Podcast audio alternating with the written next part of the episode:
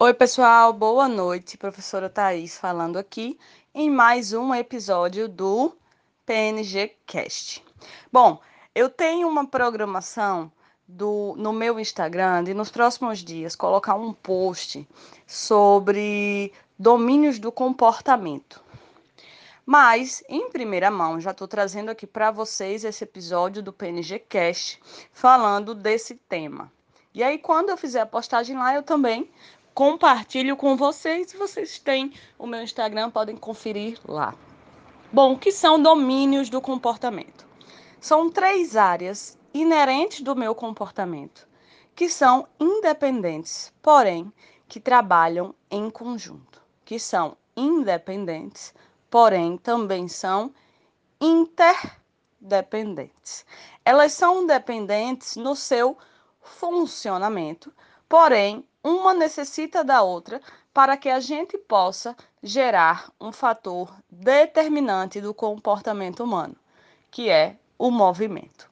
Por que, que o movimento é um fator determinante do comportamento humano? Porque a gente precisa do movimento para viver. Eu costumo dizer que a maior função do nosso corpo é o movimento. É, a gente precisa do movimento para realizar as tarefas do dia a dia, levantar da cama, é, preparar comida, ir trabalhar, é, se relacionar com as pessoas, porque um abraço é movimento, uma conversa necessita de movimento, um encontro necessita de movimento. Eu preciso de movimento para manipular os objetos que eu utilizo no meu dia a dia. Então, tudo isso é movimento. E todos esses movimentos, que são os movimentos voluntários, ou seja, aqueles movimentos que nós decidimos fazer com o objetivo, com um objetivo, né? Todos esses movimentos, eles necessitam da participação desses três domínios do comportamento. Por quê? Porque a junção dos movimentos que a gente faz rotineiramente no nosso dia a dia caracteriza os nossos comportamentos de movimento, caracteriza o que a gente chama de comportamento motor. É, e para que a gente possa realizar todos esses movimentos da nossa rotina, a gente precisa da participação desses três domínios do comportamento. O primeiro domínio é o domínio cognitivo. Ele tem a ver com a atuação a nível cerebral, onde o cérebro e suas funções são responsáveis por receber determinados estímulos que podem ser externos do ambiente ou das pessoas que convivem com a gente, ou estímulos internos, estímulos que o meu próprio corpo produz. Bom, a primeira função do, do domínio cognitivo é essa recepção do estímulo. Além disso, ele precisa, o domínio cognitivo e em si a, o cérebro, precisa receber essa informação que vem a partir de um estímulo, interpretar essa informação, ou seja, entendê-la, certo? É o processamento de informações a nível cerebral. E por último, produzir o que a gente chama de tomada de decisão.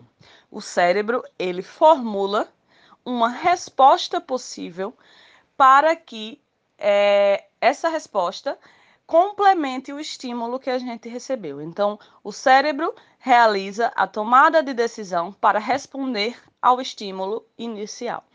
Essas três funções, recepção do estímulo e da informação, processamento de informações e é, tomada de decisão para formular uma resposta ao estímulo, é função do domínio cognitivo, que a gente entende que é, é composto pela atuação a nível cerebral.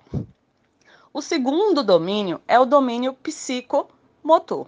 O domínio psicomotor ele está ligado à atuação efetiva das partes do nosso corpo no movimento. Então, ele precisa da atuação dos músculos, dos ossos, das articulações, do sistema musculoesquelético como um todo, para que os movimentos aconteçam. Só que o domínio psicomotor, ele tem esse prefixo psico, por quê? Porque para que o movimento aconteça, para que os músculos, os ossos, as articulações executem movimentos, é preciso que as partes do nosso corpo recebam informações que vêm do cérebro, recebam informações a nível cerebral. É o que a gente chama de informações cerebrais chegando nas partes do nosso corpo que são compostas por que possuem, na verdade, vários receptores e a partir do momento em que a estrutura corporal recebe essa informação que vem do cérebro, aí sim o movimento ele vai acontecer e os músculos, ossos e articulações vão de fato realizar o movimento. É por isso que o segundo domínio se chama psicomotor, porque inicialmente recebe informações do cérebro e executa o movimento em si. O terceiro domínio se chama o domínio afetivo, e ele é composto por todas as nossas emoções e sentimentos inerentes ao ser humano. É, que emoções e sentimentos, Thaís? Raiva, tristeza, alegria, é, animação, nervosismo, todos, todas as emoções que a gente pode apresentar, a forma como a gente se vê também está incluído aí, como a autoestima, o autoconceito, a autoconfiança, a autorresponsabilidade, certo? Então, tudo isso é, é, é, forma, na verdade, o domínio afetivo. Toda a forma como a gente se enxerga, como a gente enxerga o outro, como a gente sente as coisas do dia a dia e como a gente lida com as nossas emoções. Com, é, compõe o domínio afetivo. Bom, eu falei para vocês que existe uma interação entre o domínio cognitivo, que envia informações para o domínio psicomotor, para que de fato o domínio psicomotor execute o movimento. Porém, o domínio afetivo ele pode interferir nessa relação entre domínio cognitivo e domínio psicomotor. De que forma, Thaís? Ou alterando a nossa decisão que foi tomada a nível cognitivo, lá na formulação da resposta ao estímulo, ou modificando, interferindo na execução do movimento do, lá a nível do domínio psicomotor. Ele pode modificar a tomada de decisão que foi formulada pelo cérebro, ou ele pode modificar a execução do movimento realizada pelo domínio psicomotor, pelos músculos, ossos e articulações, tá? É, o domínio afetivo, ele pode interferir nesses dois aspectos tanto positivamente quanto negativamente. E o que é que vai definir, Thaís, como é que o domínio afetivo vai interferir na minha tomada de decisão ou na execução do movimento positivamente ou negativamente? Vai depender de como você, que está executando o movimento, lida com as suas emoções e com os seus sentimentos.